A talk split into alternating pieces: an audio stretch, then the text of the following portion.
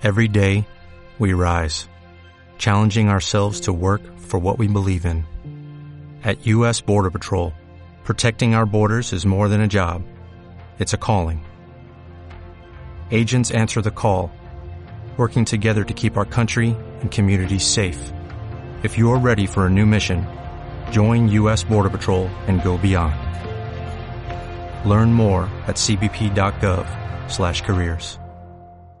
Despegar.com, espectáculos internacionales y ahorros más grandes. Acércate a los centros de canje Superclub del Dot Baile Shopping, Alto Avellaneda y Alto Palermo. Sumate a nuestro grupo de radios, el primero en Internet. Consulta por espacios vía mail a clientes.arinfo.com.ar. Ahora comienza el programa que todos esperan. Jornada Política, con la conducción de Gabriel Hamilton, Jorge Santoro y la participación especial de Florencia Galarza. Esto ha sido, esto ha sido todo por hoy. Nos encontramos el miércoles. Esto ha sido, esto ha sido todo por hoy. Nos encontramos.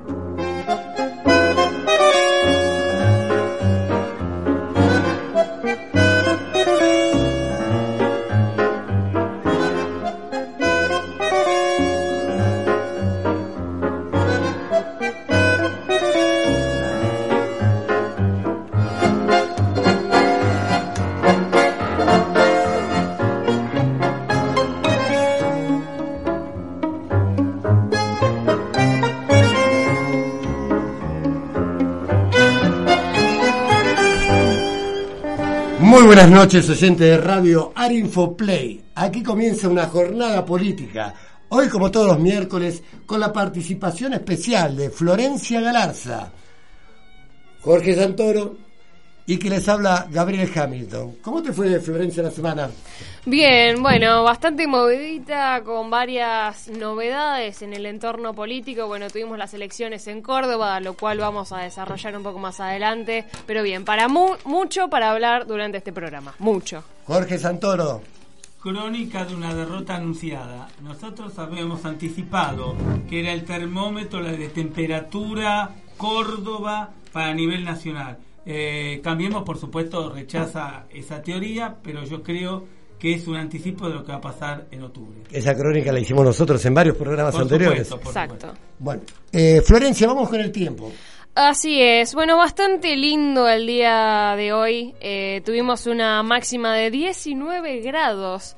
Eh, y una mínima de 15. Mañana jueves, mientras tanto, va a estar mejor aún, parcialmente nublado, alguna que otra nubecita perdida, pero vamos a tener un día hermoso, casi primaveral si se quiere, con una máxima de 21 y una mínima de 19. El viernes, mientras tanto, bueno, va a estar nublado, pero la temperatura se va a mantener con una máxima de 22 y una mínima de 19. Sin embargo, el sábado, muchachos, va a llover. Hay un 60% de probabilidades de lluvia. Igualmente la temperatura se va a mantener estable durante el fin de semana. Así que no se viene frío, pero sí se vienen lluvias para el fin de semana. Mientras tanto, ¿cómo está la temperatura en los mercados? Bueno, bastante complicado. En la jornada de hoy, el dólar acaba de cerrar a 46 pesos con 16, mientras que el riesgo país cayó casi un punto a 921. Bueno, sin embargo, acá en esta mesa, como siempre mencionamos, no somos tres, somos miles. Siempre nosotros proponemos temas para poder opinar, debatimos temas políticos, pero siempre nos interesa saber la opinión del otro lado. Así que vamos a decir cuáles son nuestras vías de comunicación para que se puedan comunicar con nosotros.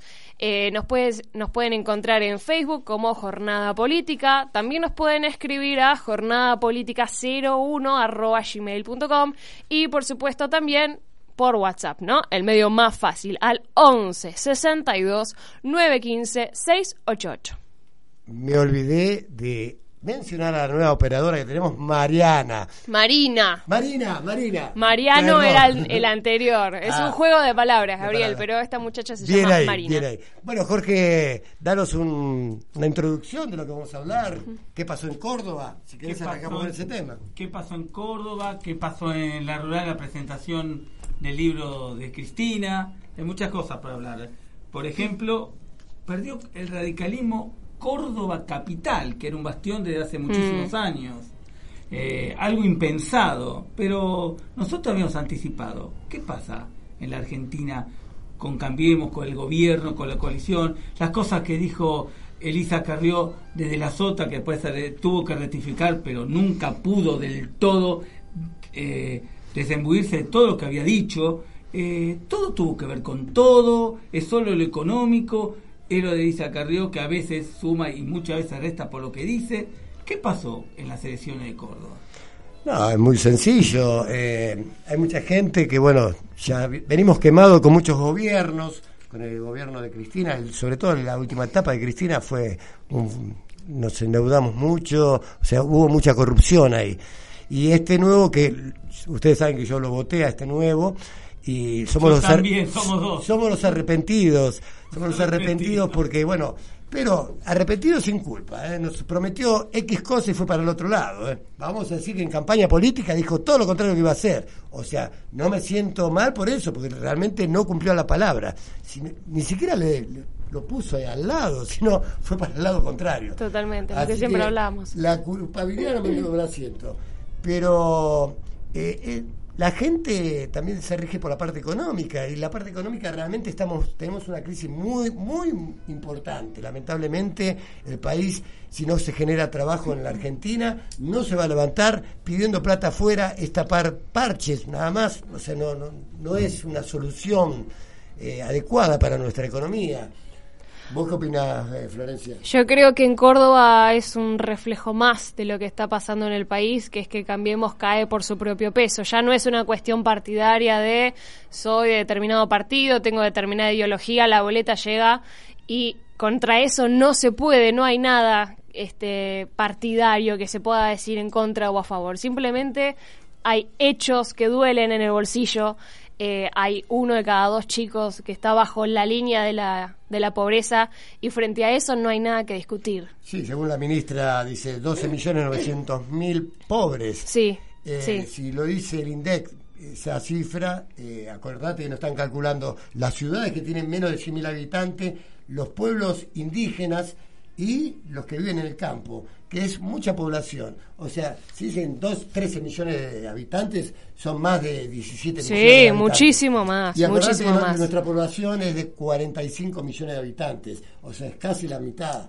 Es una, es una crisis muy importante. Jorge. Es una crisis muy, muy importante y yo creo que Córdoba, que tiene muy asentada la clase media, Sí, porque es, uno de los motores del, del, país por la industria, por las universidades, por la cultura, por todo. Sobre todo las pymes. Se sintieron golpeadas por las políticas implementadas por el gobierno nacional, los tarifazos y todo ese tipo de cosas. Entonces eh, fue con voto castigo. A mí me hace acordar más o menos lo que pasó con Alfonsín en 1987. Yo creo que este gobierno eh, y mira que lo voté y lo, que, lo quería. Creo que fue peor que ese gobierno. Porque está bien, a pesar de que había una crisis muy importante, le hicieron muchos paros y demás, que había un 30% mensual de, de inflación, pero este gobierno nos dio mal. Pensemos que antes, con la constitución anterior, eran seis años.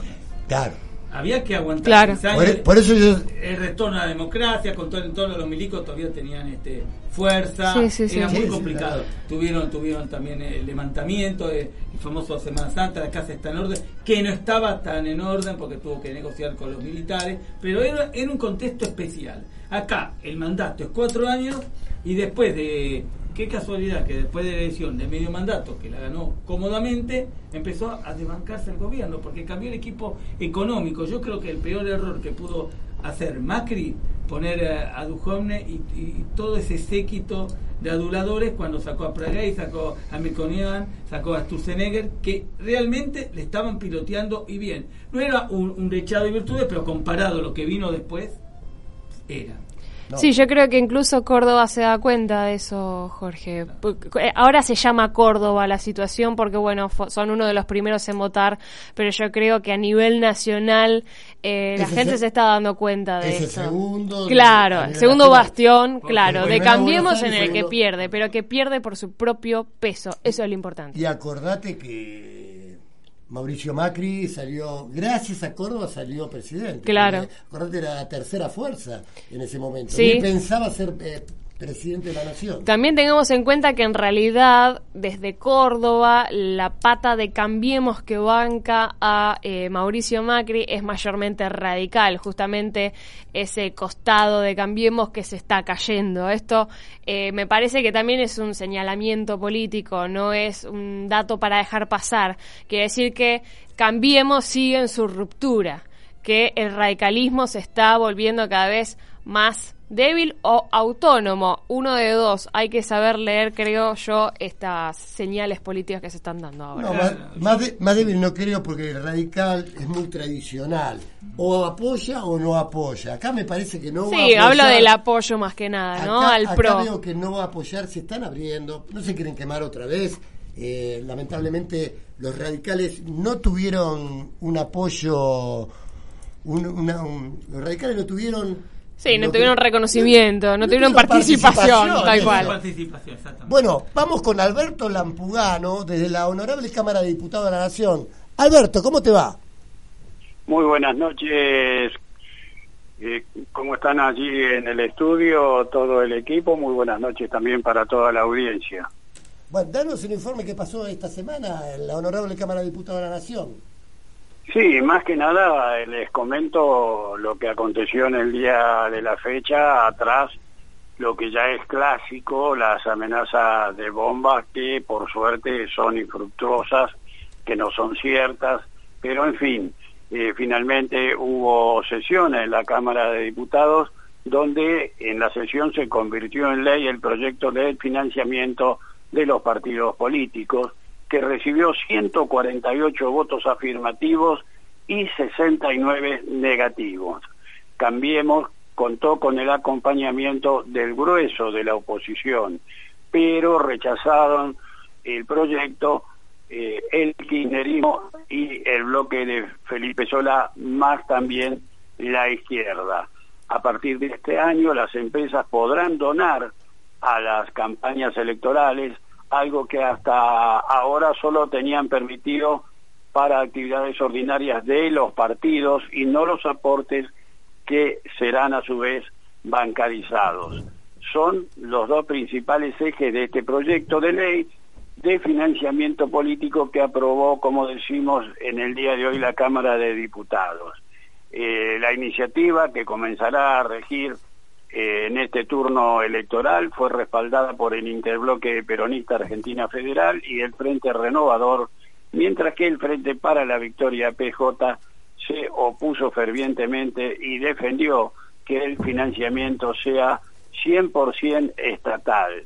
O sea que lo que pretendían eh, tanto el movimiento Evita como algunos otros eh, movimientos de izquierda, que el Estado tendría que pagar todas las campañas eh, políticas cada vez que hay elección, o sea, que lo paguen los trabajadores, eh, entre comillas, ¿no? Eh, digamos que el proyecto sancionado, que fue objeto de intensas negociaciones también en el Senado, eh, recordemos que allí en la Cámara Alta eh, fracasó el primer intento del dictamen de mayoría, ya que en el momento de la votación recibió 26 votos a favor contra 24 en contra. Por lo tanto, no pudo ser eh, aprobado este proyecto y entonces Federico Pinedo, que en ese momento ejercía la presidencia de la sesión en la Cámara de Senadores, ni lento ni perezoso, tiró sobre la mesa, así eh, por decirlo, el proyecto de minoría que correspondía a Cambiemos. Eh, ¿Qué hizo el resto de los senadores? Y bueno, terminaron aprobándolo porque si no el proyecto se caía. Finalmente este proyecto, con la media sanción del Senado, llegó a diputados, donde hoy ya tuvo eh, la correspondiente media sanción y por eso eh, ya eh, muy probablemente para mañana va a ser eh, publicado en el boletín oficial y bueno, eso pasará a ser ley luego que el presidente de la Nación lo promulgue primero que nada. En otro orden de cosas, se realizó también un sentido homenaje a la memoria del diputado Héctor Olivares, eh, fallecido eh, este fin de semana a consecuencia de la herida de bala que recibiera en ese hecho hasta hoy sin aclarar y a su vez inexplicable.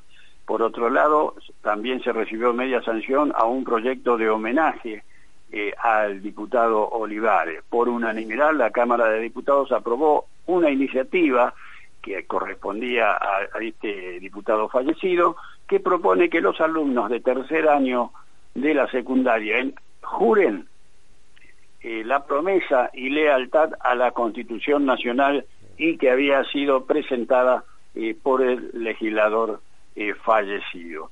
Otro de los que fue recordado en la sesión de hoy fue el ex eh, diputado nacional y, funcionario también de varios gobiernos, eh, Dante Ullo, que falleciera la semana próxima pasada.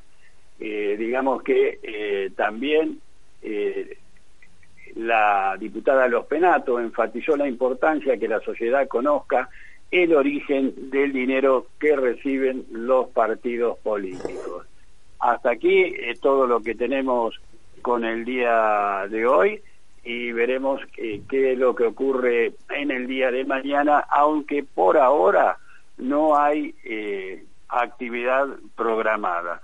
Ah, y por último queda agregar que finalmente también, eh, con respecto al diputado Olivares, juró el diputado que lo reemplaza, que es nada más ni nada menos que el secretario general del gremio, gremio de los telefónicos de la provincia de La Rioja, José Luis Monetti, quien figuraba en el lugar tercero en la lista por la que había ingresado al Congreso el legislador que fuera asesinado la última semana.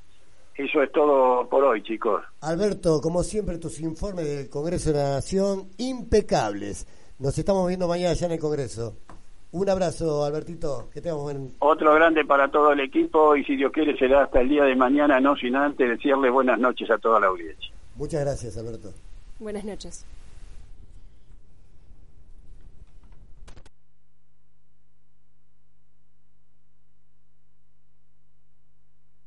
Seguís escuchando Jornada Política.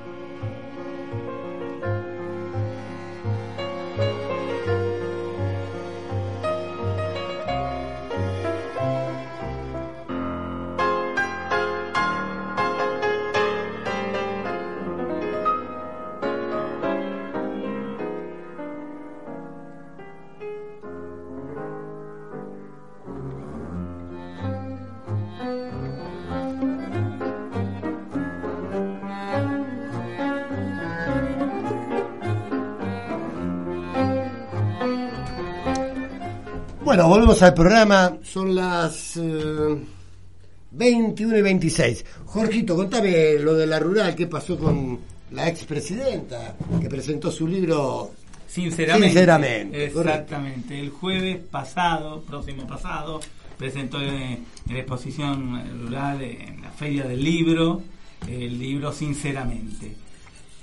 Primer error de Cristina, dijo, yo escribí el libro, no lo escribió ella, lo escribió María Seoane de acuerdo a todas las experiencias vividas por Cristina, pero no lo escribió Cristina. Y voy a nombrar los 10 puntos más principales de lo que dijo ella, que fue un discurso, eh, quiso hacer que eh, una oveja disfrazada de lobo, lobo de oveja, se hizo la buena. Pero ¿qué pasó? Durante la presentación, mientras ella estaba haciendo el acto, agredieron a una periodista de TN que estaba trabajando ahí cubriendo el evento. Yo sé por compañeros míos que agredieron a varios compañeros, inclusive del kirchnerismo mismo agredieron. Lo veían periodistas y, y el público lamentablemente actuó muy mal ahí porque, a ver, los trabajadores van a trabajar, no, no es que están haciendo ni política ni mucho menos. Ella no era la dueña del grupo Clarín, mezclaban todas las cosas y tenemos que, hay antecedentes a Feria del Libro, cuando Vargas Llosa expuso, eh, le tiraban sillas, inclusive este hubo con el ministro de Cultura, quiso hablar, no dejaron hablar, y acá ellos, ella habló solamente, no, no hubo ninguna agresión, ninguna cosa, y estaba mal que a los trabajadores del periodismo eh, a los comunicadores que nos informan lo que está pasando en ese momento, en el minuto momento, independientemente de ideología que pueda tener el grupo económico, ella trabaja, pero ella no es la dueña del canal. Sí, totalmente. El periodista no es el medio, eso es lo que siempre se repite. Bueno, vamos a ver los 10 puntos. Es un trabajador. Es un trabajador. haciendo la cobertura. Igualmente, como paréntesis, ella después salió a decir en Twitter que bueno, que sí, que había sufrido una agresión, que no quería que eh, se metieran a toda la gente que había ido dentro de la misma bolsa, que había sido un grupo minoritario y bueno, dijo que igualmente eh, ella también había ido a ver a Cristina y que bueno, que finalmente sufrió una agresión por un grupo minoritario, palabras de ella. Exacto, inclusive ella había tenido diálogo con algunos dirigentes ahí, mm. eh, bien armonioso, pero bueno, después se, se todo. Bueno, hecha la aclaración, repasamos los 10 puntos. A ver, sí. Quiero agradecer a Alberto Fernández por la idea de escribir este libro. Pensemos que Alberto Fernández, en otro contexto, había hablado mal de Cristina en su momento. y ahora es amigo, es el íntimo amigo. Sí, pero Alberto Fernández, cuando vino la crisis del campo en el 2008... La 125. La 125, que casualmente el que era ministro de Economía en ese momento era Martín Lustó, este fue el que ellos se querían ir. Somos demasiados para este país, había visto de Néstor y ellos, y Alberto Fernández evitó supuestamente lo que dicen, no sé si pasó en ese, e, de esa manera, eh, evitó que renunciara al gobierno en ese momento. Entonces, el título iba a ser Néstor y yo, y yo le agregué nuestros hijos también, bien de familia, el memorándum con Irán y después el libro fue ocurriendo. El libro, lejos de plantear enfrentamientos o peleas, suma interpelación, pero una interpelación a todos, a las dirigencias sociales, sindicales, empresariales, culturales e intelectuales, una interpelación a la sociedad. Yo tengo registro de muchas crisis. La primera en el 75 en la que uno la vivía no como protagonista, pero que podía protagonizar uno en aquel vendaval, el famoso Rodrigazo, lo que vino después con la dictadura. Muchas veces se etiquetan o se ponen cosas y por allí, bueno, ustedes lo habrán escuchado, los planeros, choriplaneros, etcétera. La verdad es que Néstor Kirchner asumió como presidente de todos los argentinos en medio de una crisis muy importante en el 2003. El punto 6. Es importante conocer y tener la información. Cuando nos fuimos del gobierno dejamos 207 mil planes y hoy hay casi medio millón de planes. Sí. Sinceramente, compatriotas, estamos en un momento muy especial en nuestro país y de nuestra historia. Punto 7. Permítame decirles que va a ser necesario un contrato social de todos los argentinos y de todas las argentinas, con metas cuantificables. Me acuerdo el pacto social de Perón y Helbar, que nos hacen Falta empresarios con esta magnitud. Sinceramente, compatriotas, estamos en un momento muy especial en nuestro país y en nuestra historia. Es necesario aportar este tipo de debates y discusiones y sinceramente, como lo digo, es el aporte que puedo hacer y dar para que entre todos podamos construir algo diferente, algo diferente a todos. ¿Qué fue el pacto social? No hay mayor compromiso primero del Estado y segundo de los empresarios para generar empleo. No hay posibilidad en este mundo tan difícil de generar crecimiento económico sin mercado interno fuerte. Escribir de los distintos lugares que todos y todas tenemos. No creo en los neutrales, yo no soy neutral, nunca lo fui y no lo voy a hacer. Me acuerdo cuando impulsaba el punto 10, ¿no? Me acuerdo cuando impulsábamos el consumo y el mercado interno. Miren lo que está pasando en Estados Unidos. La economía vuela, tiene el índice de desempleo más bajo de hace 50 años. Teóricamente la Reserva Federal debería subir la tasa de interés para precisamente que la economía baje, pero no. Algunos se dieron cuenta que tenían que volver a generar trabajo industrial para volver a generar riqueza. Sería bueno que aquellos que viajan allá imiten lo que hacen allá en Estados Unidos. ¿Qué opina usted de Estados Unidos que generalmente estaba enfrentada. Eh, no, eh, no, olvidemos cuando había venido Bush y, y lo que le había la, la, contra. Bueno, pero Alberto Fernández en ese momento estaba muy bien con Estados Unidos. O sea, el, Cristina estaba mal, o sea, vos sabés cómo es Cristina, con que nos cerró, digamos, eh, fue para el lado socialista, con Venezuela, China, Cuba y demás. Eh, pero Alberto Fernández tenía muy buena posición y muy buena muy buen diálogo con Estados Unidos. Lo que pasa cuando rompe con Cristina y ahora vuelve como el mejor amigo, que le está dando buenos consejos, porque le dice, no hables tanto, no tenés que ser un poquito más humilde, bueno, le está dando esos consejos que para su imagen crezca un poco. Pero te quería hacer una consulta. A ver, ella siempre está hablando, antes de, de que hiciera el libro, ¿no? De democratizar la justicia. ¿No, ¿No será que quiere subordinarla o que sean fallos favorables a Cristina y su séquito de lo que están procesados por enriquecimiento ilícito? Bueno, vos sabés que ahora la Corte Suprema suspendió eh, el fallo que ya tenía que estar en el banquillo de acusados con el tema el dinero acá, con el tema de, de Baez y demás. Eh, la Corte Suprema pidió todas las fojas, que creo que son siete, eh, siete folios, son como no sé cuántas hojas, y esto va a retrasar un poco que la, la expresidenta se siente en el banquillo. Pero por fuentes, pues se está hablando en todos los canales esto, pero por fuentes que yo tengo, parece que lo están acelerando.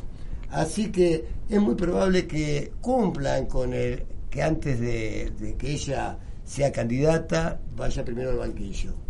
Yo creo que esta resolución de la Corte Suprema de Justicia es como un salvataje, autosalvataje para ellos. Por la duda gana, por la duda gana, tengamos cuidado, pisemos pie firme, ¿no? No, obviamente. Sí, igualmente también tengamos en cuenta que la relación muy cercana y casi dependiente del Ejecutivo con el Judicial no, no responde solamente a un gobierno, sino a todos.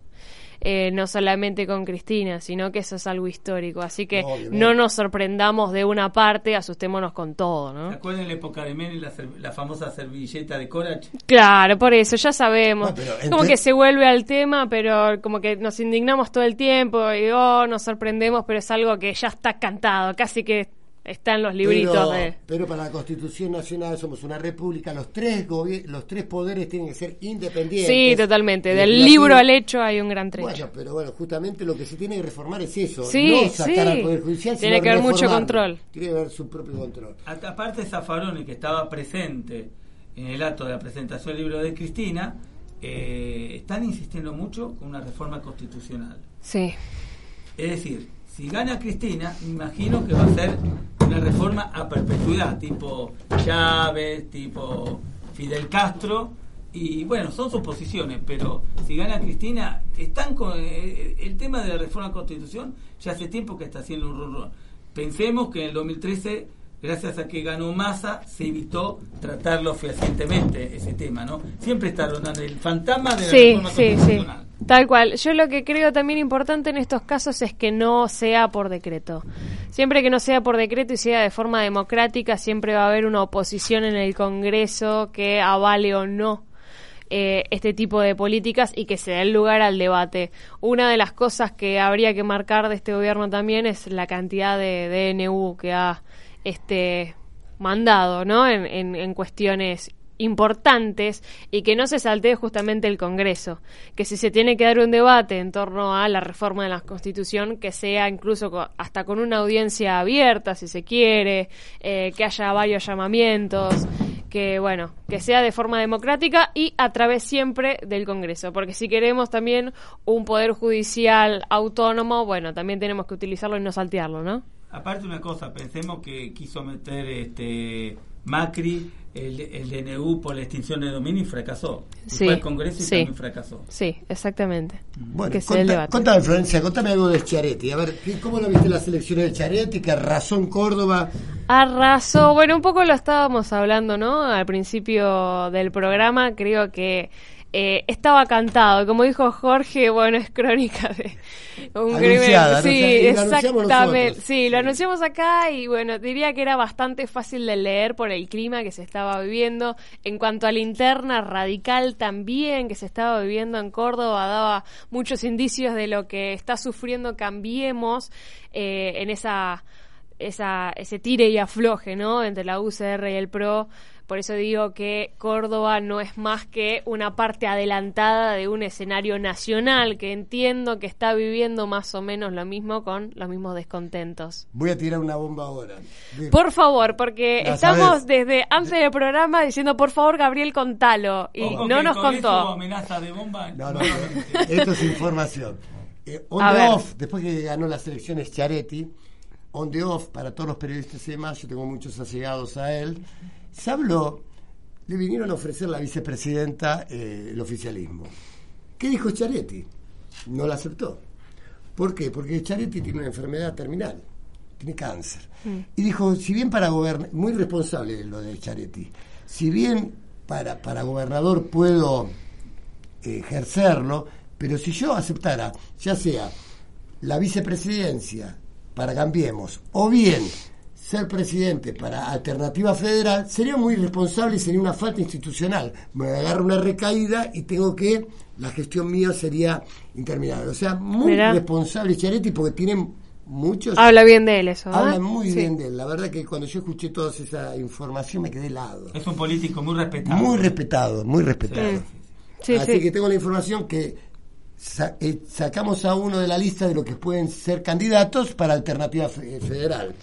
Ahora, ¿qué nos queda? Nos queda, eh, bueno, mi favorito que es Roberto Labaña, y- porque, a ver, nos sacó de una crisis en el 2002. Sí, claro. Yo creo que es el único candidato que nos puede volver a sacar de esta crisis tan Y es importante. economista, justamente el Justamente. problema neural Y- que tiene la Argentina. El que queda Urtubey y queda Sergio Massa. Sergio Massa. Sergio Massa no creo que llegue a los votos. Yo creo Urtubey que tampoco, eh. Urtubey tampoco. Urtubey menos todavía. el, candidato, el candidato que está eh, está por todas las por todos los pasillos del Congreso se está nombrando es Roberto Labaña. Lo que pasa es que el peronismo quiere hacer una interna y él no Y está él- afiliado al peronismo, es no, medio raro. eh. no quiere porque ya cuando estuvo su cuando hizo su campaña le fue mal las internas y no quiso saber nada con Sí, eso. sí.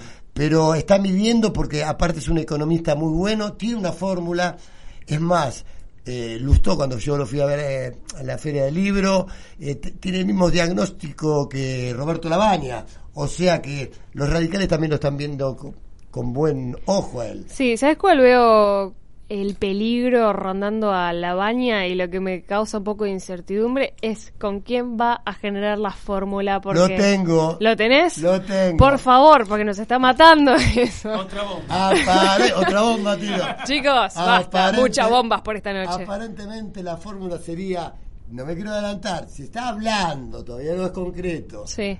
Roberto Labaña y Pichetto.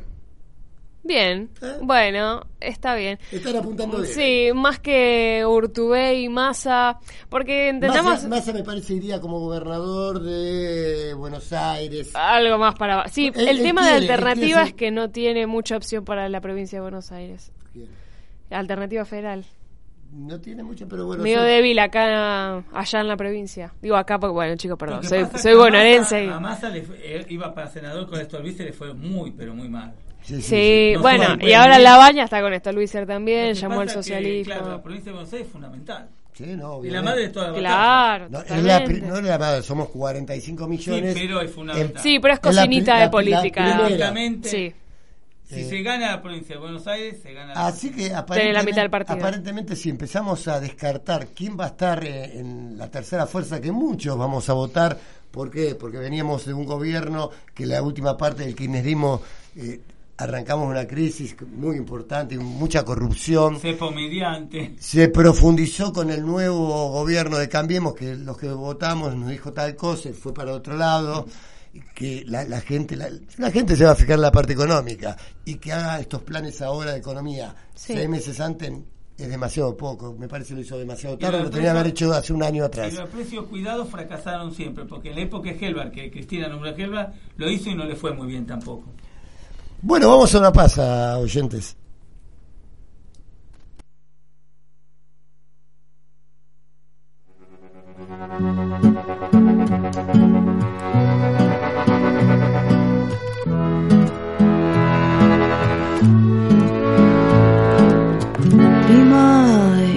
de mi corteza, duda morena, que me tiñó la piel, sí que sabes, aparecerte de día o declinarme dormida y echarte a correr. Mira cantor, mira corazón, dime pedazo de canción a medias, ¿de dónde llegas? Sabes entrar, abrir y cerrar, viene juntando debajo de tu brazo hoy.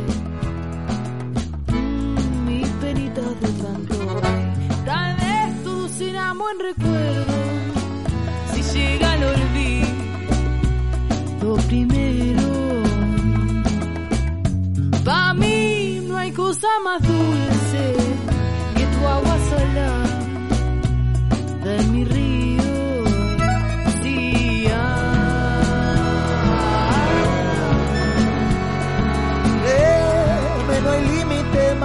imaginante. que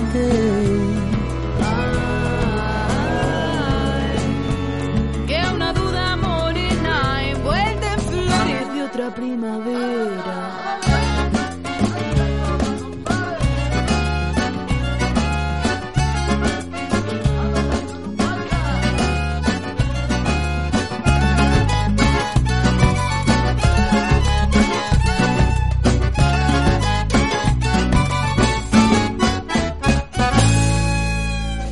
recordarte feliz voy a tener que olvidarte. Es que no hay cosa más dulce. Ay, si no llega el olvido, ¿quién cura este delirio? De una duda morena muerta en flores de otra primavera. De una duda morena muerta en flores de otra primavera. 9.46 de la noche y continuamos acá en Jornada Política, por eso les recuerdo nuestras vías de comunicación porque nos pueden encontrar en Facebook como Jornada Política o también nos pueden mandar un WhatsApp. ¿A qué número? Al 11 62 915 688. ¿Tenés más bombas para hoy, Gabriel? Porque la verdad es que nos estás dando duro y parejo. Y bueno, uno que está ahí empapado entre los diputados. Trae buena información, Gabriel. Muy bien. Eh, ayer, aunque usted no lo sepan, nació el Frente Ampliar. Ampliar. El Frente Ampliar eh, para disputar el gobierno de la ciudad, del sector del eh, Partido Justicialista y del kirchnerismo.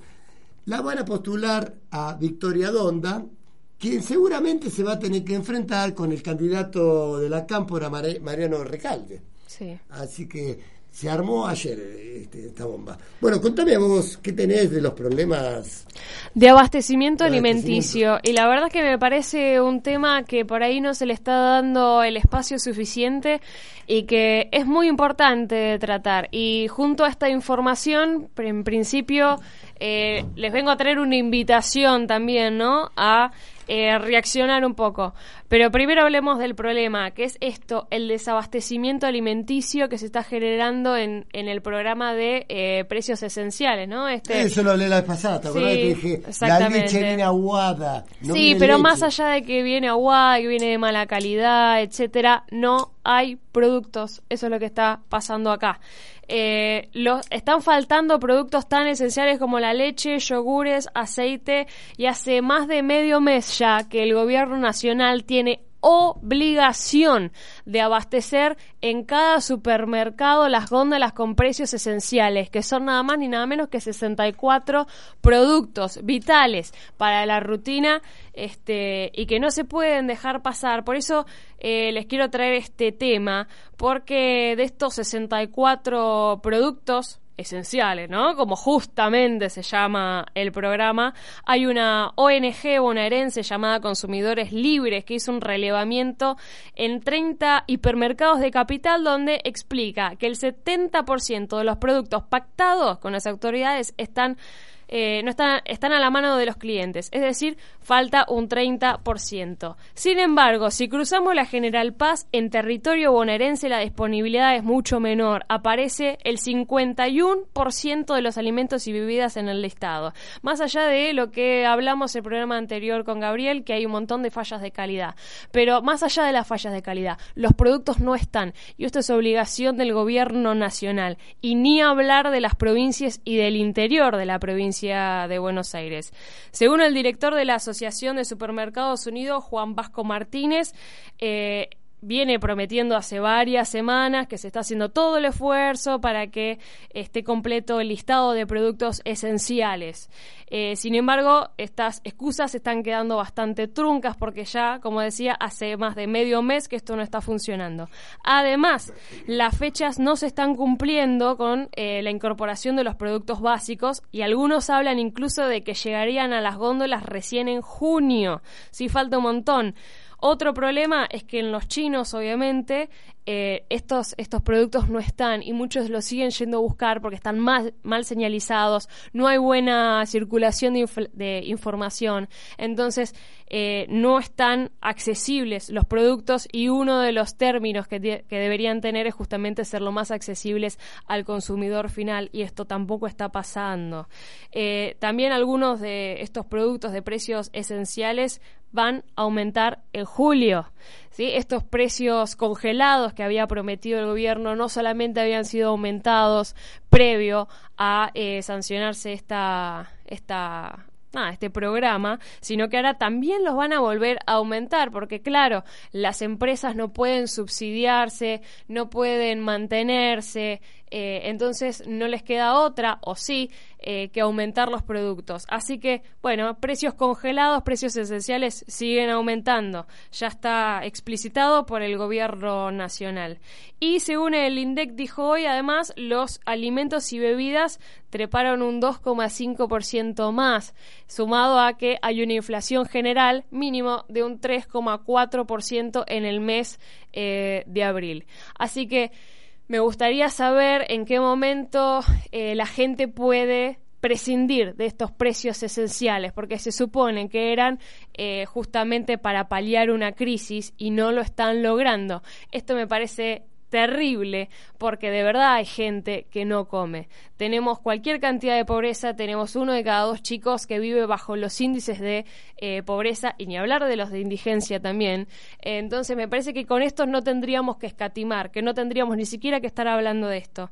La solución ahora, según dicen, según dice la Secretaría de Comercio Interior, se va a preparar una digitalización completa del proceso de denuncia ante la Dirección de Defensa al Consumidor para que a través de una aplicación los clientes puedan denunciar cuando no estén estos productos en las góndolas y que por fin haya un control. En el mientras tanto me gustaría hacer un pedido especial y es que no nos quedemos en el molde, que si estás en un supermercado, en un hipermercado y ves que los productos no están, que lo se, mientras tanto tanto, hasta que salga esta aplicación oficial, se denuncie igual, se diga, se marque, se reclame a la gente del supermercado, del hipermercado o también a este, las defensorías del pueblo según el lugar donde se resida. Bueno, yo cuando sacaron los precios esenciales, eh, el gobierno había anunciado que iba a haber eh, multas importantes para los hipermercados, los supermercados y demás. Eh, lo que traté de buscar yo, algún teléfono para dónde, dónde hacer la denuncia. Sí, a ver, estaría buenísimo. No, no lo encontré. O sea, Van a poner multas, pero si no me ponen un internet. Bueno, por eso quieren tener la aplicación, eso es muy difícil. Por eso digo, como opción, bueno, siempre acudir a la defensa del consumidor. Lo que ¿no? pasa, yo nunca creí Queda un poco en el aire, pero... Y todo eso me parece que es todo. Pero hay gente que lo es- necesita, Gabriel, hay gente que está pasando No, hambre de verdad. Pero para mí eso fue para la campaña Sí, electoral de ahora, más que por nada, supuesto. porque realmente siguen subiendo los precios, cuidado, los esenciales, siguen subiendo todo. Totalmente. Acá la inflación es una hiperinflación que no va a parar. eh, tiene que haber otra política económica en la Argentina. ¿Qué opinás? eh? Sí, lamentablemente los argentinos de hace muchísimos años nos estamos acostumbrados a convivir con la inflación y la inflación propone hambre, propone situación de calle y si no mejora esto no sé dónde vamos a llegar. Aparte una cosa, me parece una falta de respeto que los actores que se- que tengan su ideología política lo respeto. Sí. Pero lo que sí no respeto que se ríen de la gente, que Juana Viale dice que es una todoterreno, que hace las veces de Uber con los chicos, que se cuida con las comidas porque casi no puede llegar a fin de mes. Sí, es verdad. Que, que es una de eh, la abuela, es una más rica de la Argentina, el padre biológico también, el padrastro también. Entonces me parece que es una burla, ¿no? Yo Tal la. Pero esa- que es- compra la leche en cartón o en sachet, eh, Rani que dice, yo voy a 60 kilómetros por hora por la autopista para no gastar combustible y gasto 1.500 pesos por día. Sinceramente, ahí ya no, ¿eh? Que, que critiquen eh, la política económica, que critiquen al gobierno que estén con el kirchnerismo, perfecto, pero que, que no mientan y que no se rían de la gente que realmente Bueno, tiene pero esas carencias. Esos son Exacto. actores o gente que tiene por ahí tienen un medio un poco mejor que la gente común. Claro. Estamos hablando de la gente común que no está en Por televisión, supuesto, no, que no, no, no, es famosa. en la calle la realmente situación tiene es hambre. otra. Sí, sí, Sí. La, la Sí. gente que realmente tiene hambre. No, pero... pero- esos son casos particulares o porque tienen la posibilidad de estar en un medio, pueden hablar por hablar, pero Sí. no ellos no están sufriendo la crisis que verdaderamente sufre la gente que está en el Chaco, la gente que está en Formosa, Ni que está sí. inundada. Ayer vi un informe que tenían las camas todo guardado para porque viene ahora en Formosa vienen las elecciones, entonces no están dando nada para darlo a último momento cuando Claro. haya elecciones. Lo que pasa siempre en este país, la, Sí, la sí, verdad sí. es una miseria. La política, a veces los políticos son miserables. La corrupción mata. Sí, sí, Esa es la, lamentablemente. corrupción la mata situación. y son rehenes este, de su propia pobreza y nunca van a salir de ser pobres, lamentablemente. Sí, porque hay una pobreza estructural claramente que es muy difícil de combatir, pero en el mientras tanto, por eso digo, no nos quedemos en el molde, intentemos aportar cada uno desde nuestro lado, reclamando, de verdad las cifras son alarmantes. Como decía Gabriel, hay más de 14 millones de personas en el país bajo la línea de la pobreza. Eh, también en cuanto a la indigencia, es decir, las personas que no tienen, eh, que directamente no tienen forma de terminar de cubrir sus necesidades alimenticias, ya tiene un 6,7% más que Sí, el año pasado. determina- y así crece todo. Se determinan los que son indigentes tienen que ganar menos de 14 mil pesos. O sea, oyente, el que gana menos de 14 mil pesos, sos indigente. Te lo Y tengo que sí, decir. sí. Y si ganas menos de 28 mil, sos pobre. Exacto. Es, es así de fácil. Lamentablemente es así. Es muy caro. Y además un dato color, si se quiere también, es que esta vez en el hot sale que estuvo estos días, eh, hubo promociones para alimentos. Sí. Para Sí, artículos de limpieza. En cuotas, 12, En cuotas, cuotas, 12 cuotas para el comer. arroz. O sea, voy a comprar un arroz y en 12 Exacto. cuotas, una locura. En vez de viajes, ¿no? De electrodomésticos, mirando te llega la crisis que en un hot sale nos tienen que dar promociones para poder alimentarse, comprar artículos de limpieza, cosas indispensables. Por eso, no nos quedemos más en el molde. Voto licuadora se terminó, voto arroz. sí, tal ¿No? cual. Un proyecto al arroz.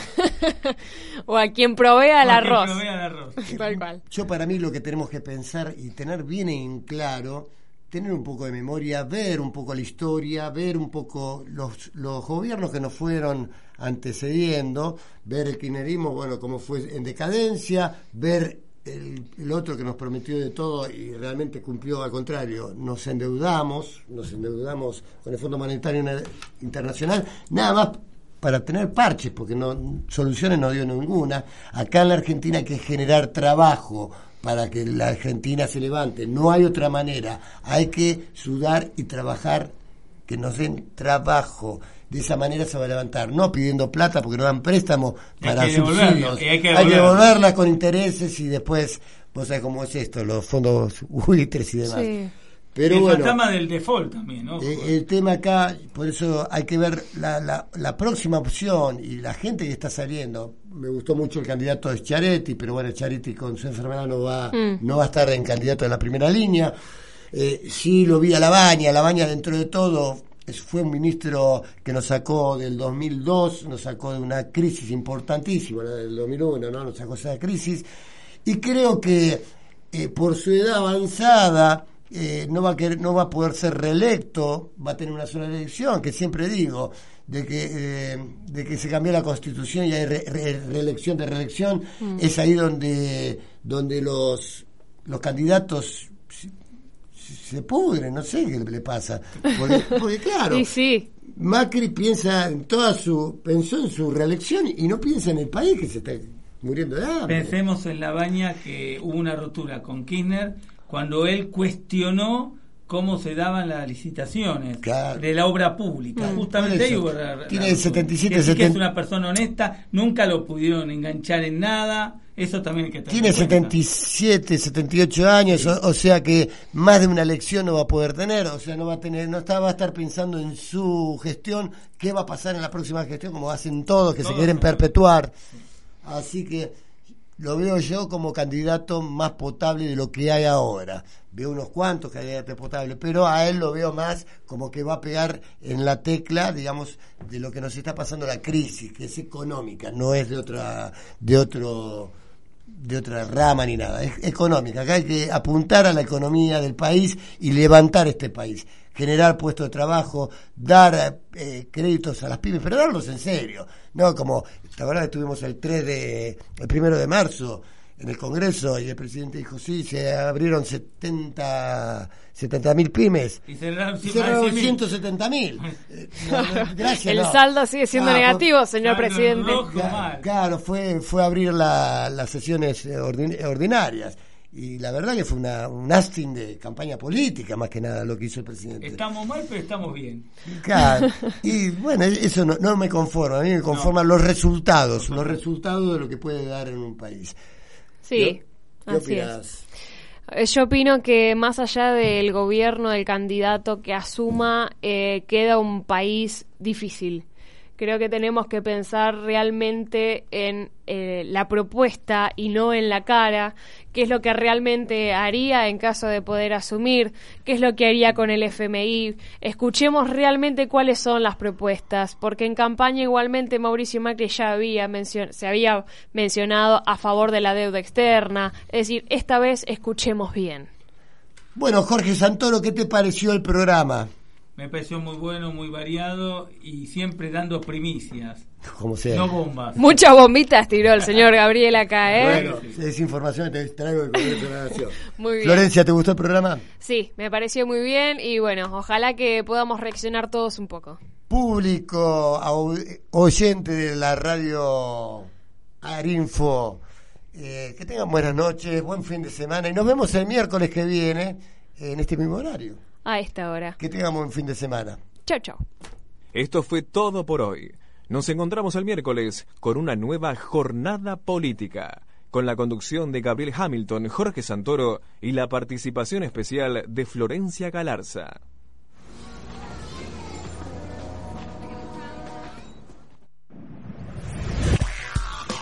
Estás escuchando arinfoplay.com.ar. Estás escuchando arinfoplay.com.ar. Arinfoplay, la nueva radio. www.arinfoplay.com